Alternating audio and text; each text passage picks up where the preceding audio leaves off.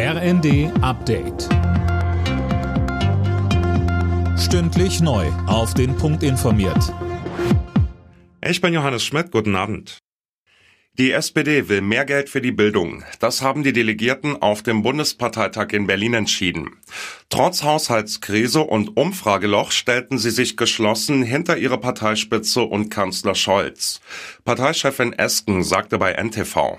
Ich finde, der, der, Parteitag ist wirklich sehr gut verlaufen. Wir hatten spannende Debatten. Wir haben schon eine debattenfreudige Partei, auch ähm, Delegierte, die sich einbringen wollen. Äh, aber am Ende, finde ich, wirkt einfach sehr stark, wie eng wir in der Führung zusammenarbeiten, wie vertrauensvoll. Das spüren die äh, Delegierten, das spüren die Mitglieder. Außenministerin Baerbock ruft dazu auf, die Hilfe für die Zivilbevölkerung im Gazastreifen zu verstärken.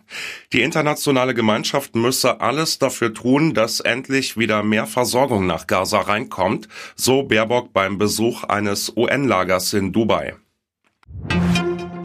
Bei der Deutschen Bahn gilt jetzt der neue Winterfahrplan. Mit neuen Verbindungen, aber auch mit steigenden Preisen. Fabian Hoffmann berichtet. Flex-Tickets im Fernverkehr etwa kosten durchschnittlich knapp 5% mehr, Bahncards und Streckenzeitkarten ebenfalls. Die Bahn begründet das mit gestiegenen Kosten. Schneller und häufiger soll es mit dem neuen Fahrplan künftig vor allem auf viel genutzten Fernverkehrsstrecken zwischen den großen Städten vorangehen. Von Berlin aus etwa gibt es mehr Züge in Richtung Köln oder München. Einschränkungen für Reisende gibt's aber ab Juli auf der Riedbahn zwischen Frankfurt-Main und Mannheim. Sie wird general überholt.